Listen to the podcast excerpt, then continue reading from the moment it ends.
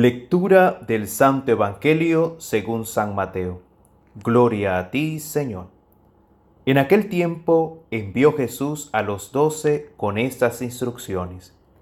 Vayan y proclamen por el camino que ya se acerca el reino de los cielos. Curen a los leprosos y demás enfermos. Resuciten a los muertos y echen fuera a los demonios.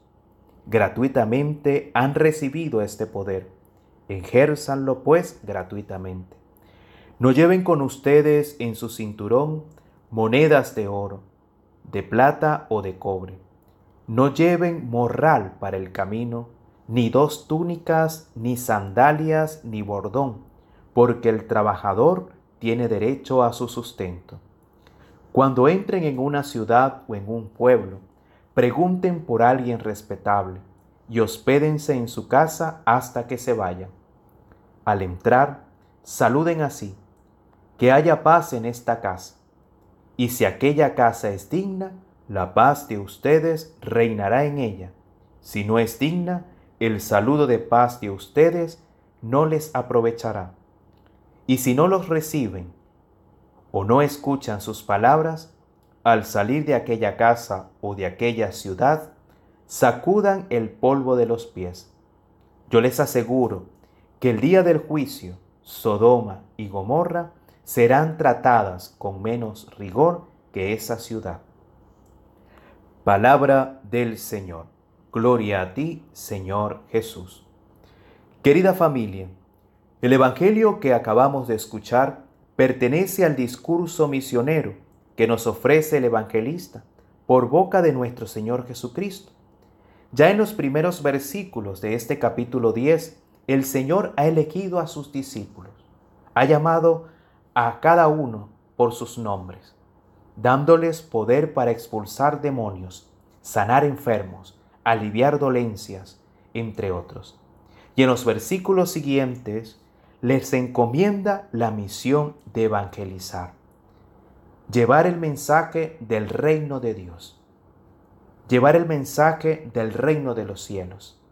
Y este mensaje está reflejado en el poder de sanar, expulsar demonios, resucitar muertos, y lo deben hacer en el nombre de nuestro Señor, de una forma gratuita y amorosa. También les indica que no lleven provisiones para el camino, es decir, les pide que confíen en la providencia misericordiosa de Dios, ya que el trabajador tiene derecho a su salario.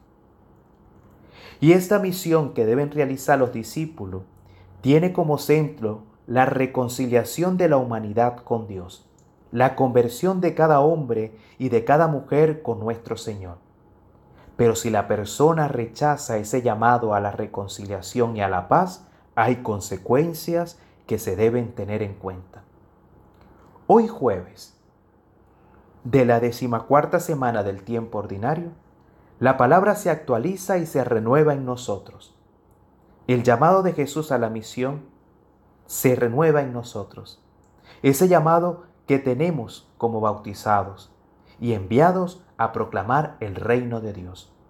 Hoy el Señor nos recuerda que como cristianos, como creyentes, tenemos la misión de evangelizar, de ser carta abierta del Evangelio, como dice San Pablo, y esta misión no es sólo de palabras, sino también debe estar reflejada con nuestras obras, con nuestra manera de vivir la fe. Jesús nos invita a ir y proclamar que ha llegado el reino de los cielos. Y debemos comunicarlo con gestos de alivio y sanación. Gestos que devuelvan la salud física y espiritual que devuelva la vida a tantos hermanos y hermanas que viven sin sentido y al margen de la fe. Para realizar esta misión, Dios nos pide que no llevemos plata,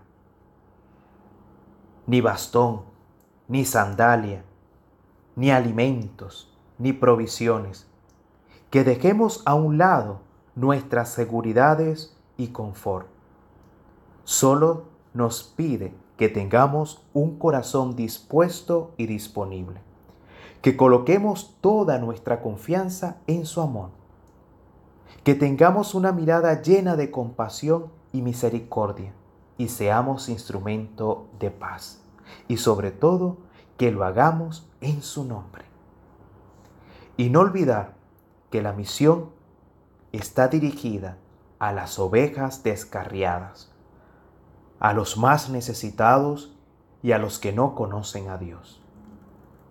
Queridos hermanos y hermanas, el llamado que nos hace Dios hoy de evangelizar, de anunciar la buena nueva, debe comenzar por nuestros hogares, que a veces se hace difícil, sí, pero nunca imposible.